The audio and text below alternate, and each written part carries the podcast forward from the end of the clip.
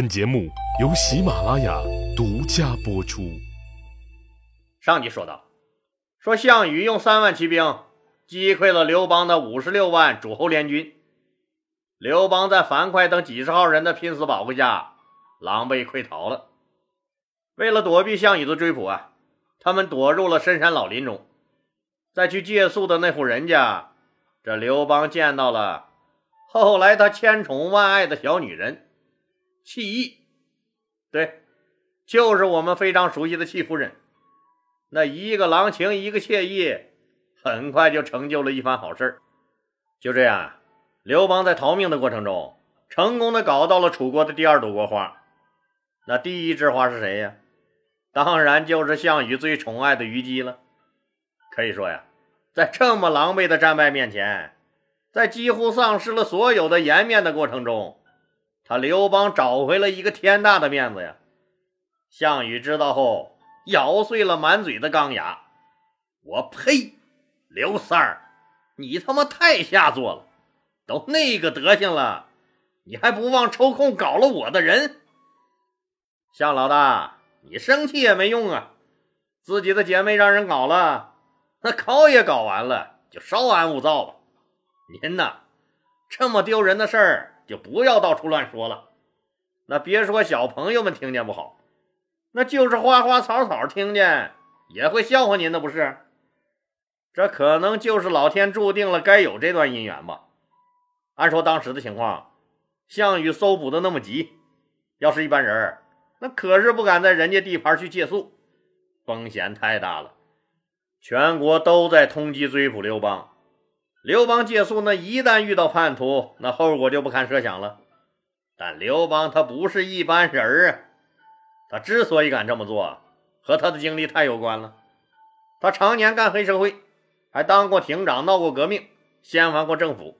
可以说，你说他什么样的人没接触过？那什么世面没见过？这个人那心态好的是不得了啊！现在自己败了，那手下也就几十号人了。也不把自己当大王摆谱了，也不拿着捏着，反正啊是该吃吃该喝喝，所以才敢敲开那扇门。我们不得不服刘老大的泡妞手段呢。现在一说就是什么啊，女孩子喜欢高富帅，所以基本上泡妞手段那就是把自己努力扮成高富帅的样子。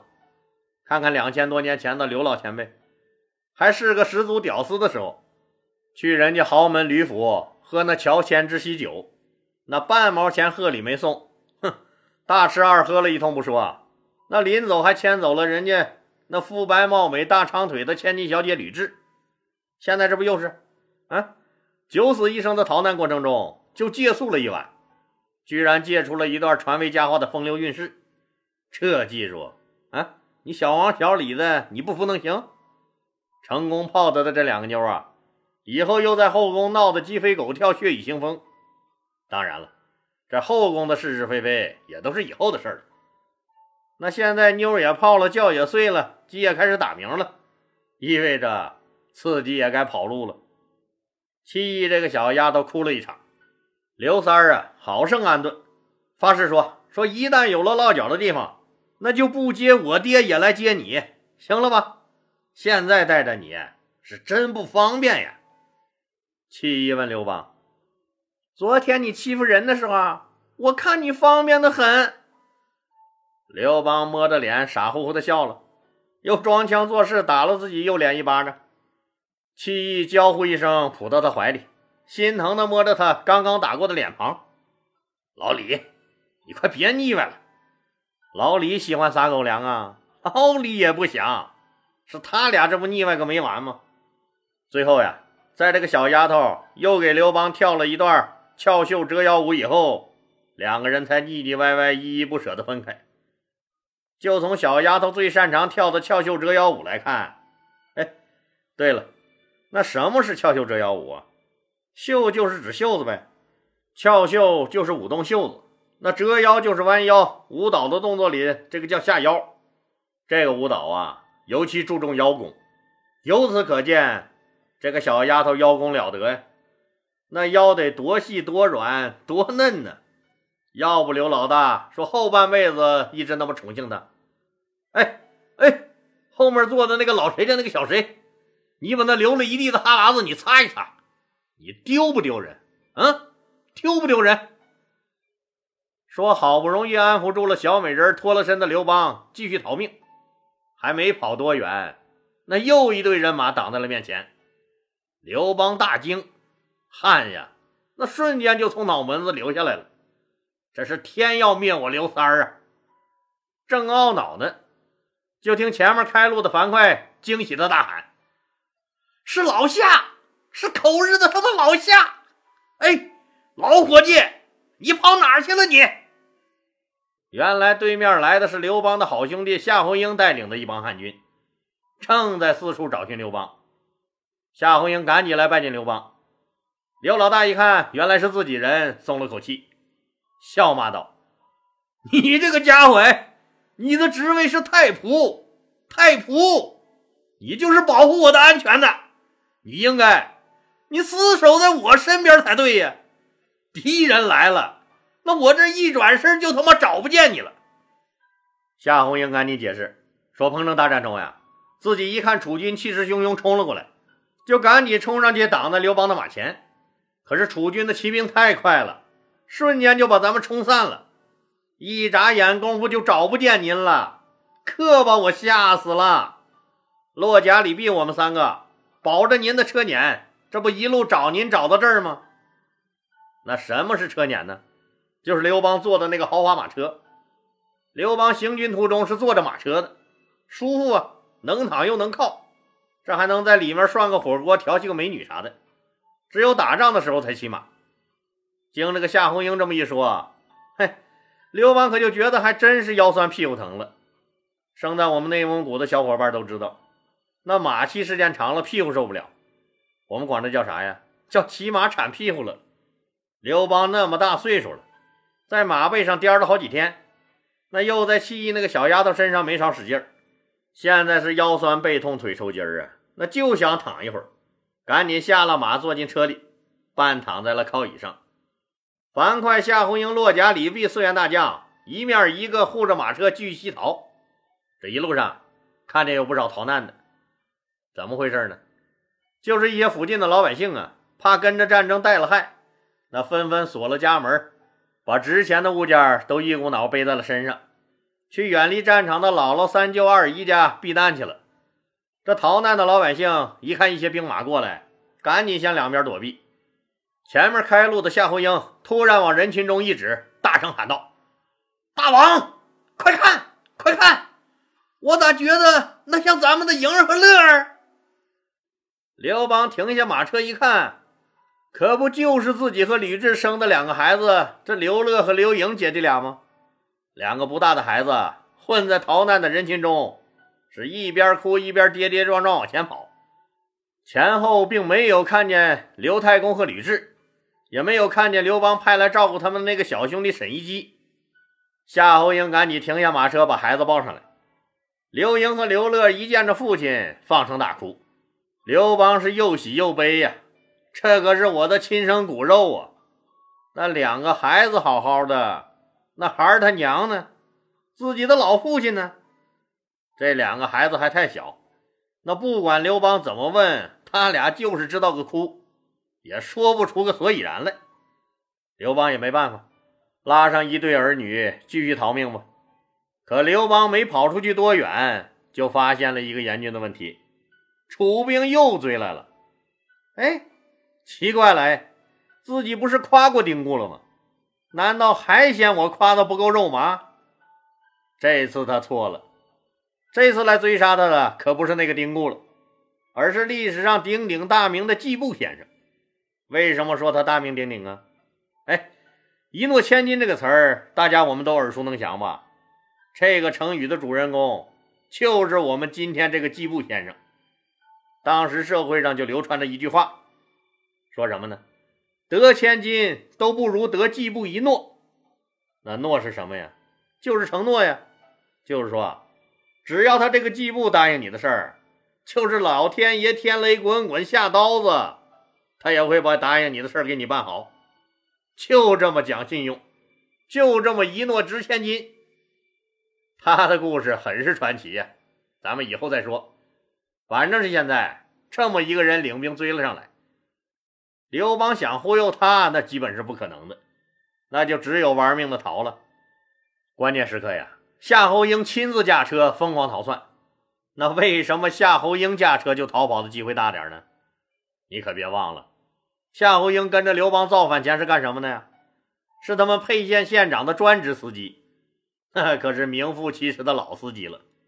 他驾车，那逃亡成功的概率就大多了。现在是刘邦带着两个孩子一路逃亡，后面项羽的追兵是紧紧追赶。这以后的故事，司马迁在《史记》中记得就非常清楚了。老李来带大家看看，这司马迁在《史记》中是怎么描述这段的。说楚军追得急呀，疯狂的追兵迫使刘邦做出了一个疯狂的举动。说他担心，因为车上多了儿子女儿，这马跑得慢了，就一人一脚把自己的一对儿女踹下了马车。夏侯婴一见，赶紧停车把孩子抱上来。刘邦很不高兴，跑了不远，这刘邦又一脚把儿子女儿踹下车去。夏侯婴又忙着停车抱孩子。据司马迁他老人家说，说刘邦一连三次那把两个几岁大的一对儿女踹下了车，每次夏侯婴说都颠颠的下车给抱回来。刘邦大骂了夏侯婴，如果不是自己不会赶车，那早就一剑捅死夏侯婴了。司马迁大爷写的热闹不？有没有数学好的听友朋友们？咱们来共同求一求。这俩孩子的心理阴影面积，就这样折腾来折腾去，说也不知道是夏侯婴这老司机车干的好呢，还是刘邦的主角光环高高照耀着。那反正啊，最后刘邦还是摆脱了楚军的追击，脱险了。对刘邦三番五次踹孩子这件事啊，老李在十几年前就有疑问，也不是老李故意蔑视司马迁这个权威来博眼球，还真的是认为不太可能。这段啊，多半是司马迁大爷瞎编的。老李，你说话给我注意点。人家司马迁史记那么出名，顶礼膜拜舔钩子都轮不上你，你还敢说三道四？你算个老几？老李可无意冒犯权威啊，也并不靠骂名人来博眼球、蹭流量、上热搜，更不靠这个吃饭，就是想让听友们自己判断一下这事儿啊，说到底是不是真的。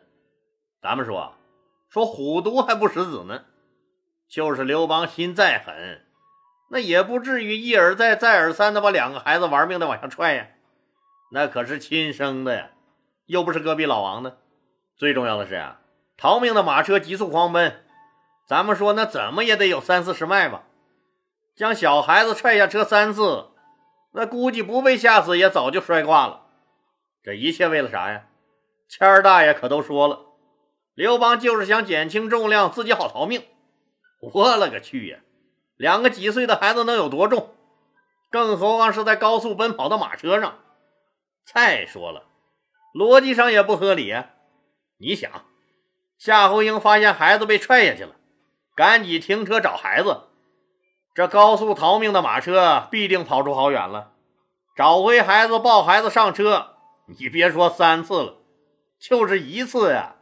估计楚军早就追上来了，刘邦早成了项羽的刀下鬼了。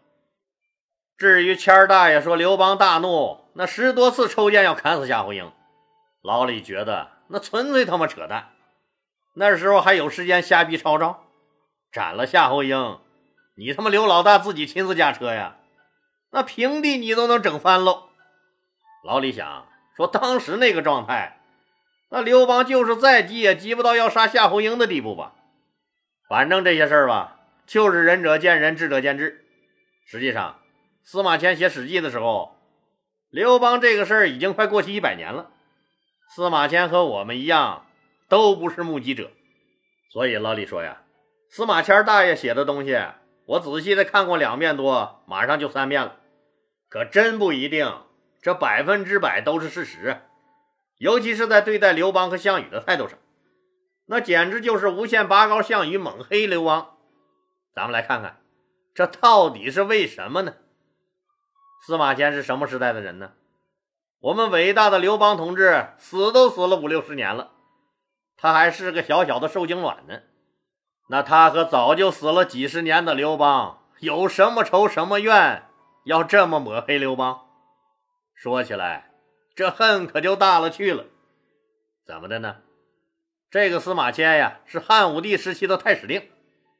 太史令的主要任务就是编撰历史。正当司马迁全身心的撅着屁股忙着撰写《史记》的时候，真是人在家中坐，咵嚓一声，一个大雷，这祸就从天上来了。按说这事儿啊，和他半毛钱关系都没有，可他却惹祸上身了。说公元前九九年的夏天呀，那时候是汉武帝刘彻在位，他和刘邦啥关系啊？刘邦是他的曾祖父，刘彻也就是刘邦的重孙子。这个孙子呀，派他最宠爱的妃子那个李美人的哥哥将军李广利率兵讨伐匈奴，又派将军李陵随从李广利押运辎重。说这个倒霉蛋李陵啊，率领五千步兵和匈奴单于碰了个正着，匈奴人用八万骑兵围攻李陵的五千人。李陵誓死不屈，拼死应战。经过八昼夜的激战，李陵斩杀了一万多匈奴兵。但由于他没有得到李广利主力部队的支援，结果人打没了，那刀也都砍成了废铁了，弹尽粮绝，不幸被俘了。李陵兵败的消息传到长安后，汉武帝本来希望他能战斗至死，好树立个高大上的英雄形象啊，没想到。听说他被俘投了降了，愤怒万分。也是这个司马迁嘴贱，就替李陵辩护了几句。结果汉武帝怒了，那觉得司马迁这是说自己的小舅子李广利那没有及时救援李陵，没有尽到责任。你司马迁呀，这就是讽刺劳师远征战败而归的我小舅子李广利呀。说自己那虽然也看这个小舅子李广利不顺眼。恨不得亲自上去左右开弓，抽丫的大耳刮子。可是，一见娇滴滴的李美人儿那浑身都酥了，看哪儿哪顺眼。经过李美人的一哭二闹三上吊，那汉武帝也只能是把胆敢公开污蔑小舅子李广利的司马迁下了大狱。你说这种事儿啊，让那司马迁认个错，那罚俩钱就得了呗。这小李美人还来了劲儿了。非要杀了敢在国舅爷头上动土的司马迁不可。最后啊，实在是没有理由割了司马迁的大脑袋，就撺掇着审这个案子的杜法官杜周同志，上面的脑袋咱割不了，就把下面的小鸡鸡给割了。这可是奇耻大辱啊！那可是男人的最重要标志啊！这小零件你别看它不大，但重要的很呢。自古以来。那多少英雄豪杰都是因为这个小东西捅下了天大的娄子。古人不是早就说了吗？这男人呢，必报的三件仇：那杀父之仇、夺妻之恨、切丁丁之痛。杀父之仇就算了吧，刘邦同志那不是还要喝亲爹的肉熬的粥吗？夺妻之恨就更别扯淡了。那现在不是流行一句话吗？要想生活过得去，就得头上有点绿吗？那自己把老婆洗干干净净的，那亲自给人家送上门去的，咱们也不是没听说过。不过这切丁丁之痛，这个仇是一定要报的。说谦儿嫂在去牢里给老公送饭的时候，那知道不是挨了板子或罚了钱，而是被切了丁丁，哭的那叫一个伤心呢。肝肠寸断呢。至于谦儿嫂为啥这么激动，那你懂的呀。司马迁呢说也恨他们老刘家割了他的命根子，作为男人的尊严，彻底让他们老刘家给毁了。他秉承了君子动口不动手的原则，那想动手也不行啊。那汉武帝刘彻那是什么人呢？铁血皇帝呀，谁能干得了他呀？那只能是动口了，在冰冷的牢房的一个昏暗角落里，在一堆的枯草中间，半明半暗的灯光下，一个披头散发的男人在奋笔疾书，时不时、时不时发出一声诡异的笑。汉武帝我惹不起，我就把你老祖宗说的狗屁不是。你们老刘家，那从根子上就是吃喝嫖赌抽、坑蒙拐骗偷的玩意儿。可是司马迁也知道，光自己痛快了不行，自己写的这个无限拔高项羽狠狠黑了刘邦的东西，必须让全天下的人都看到才行啊！只有作为主流史书流传下去，我这个大仇才能报啊！但怎么才能让汉武帝说甘愿认可自己骂他祖宗呢？我们知道，司马迁的《史记》在这个汉代可不是禁书，那还是流通很广的。那他呀，又是怎么做到的呢？好了，今天就说到这儿吧，谢谢大家。如果您喜欢我的作品呢，请点击该专辑右上角的订阅键。喜马拉雅对本专辑提供免费的订阅服务，订阅以后，节目有更新。就自动显示在节目列表中了，方便您的收听。更欢迎老铁们打赏、点赞、评论、转发和分享，谢谢。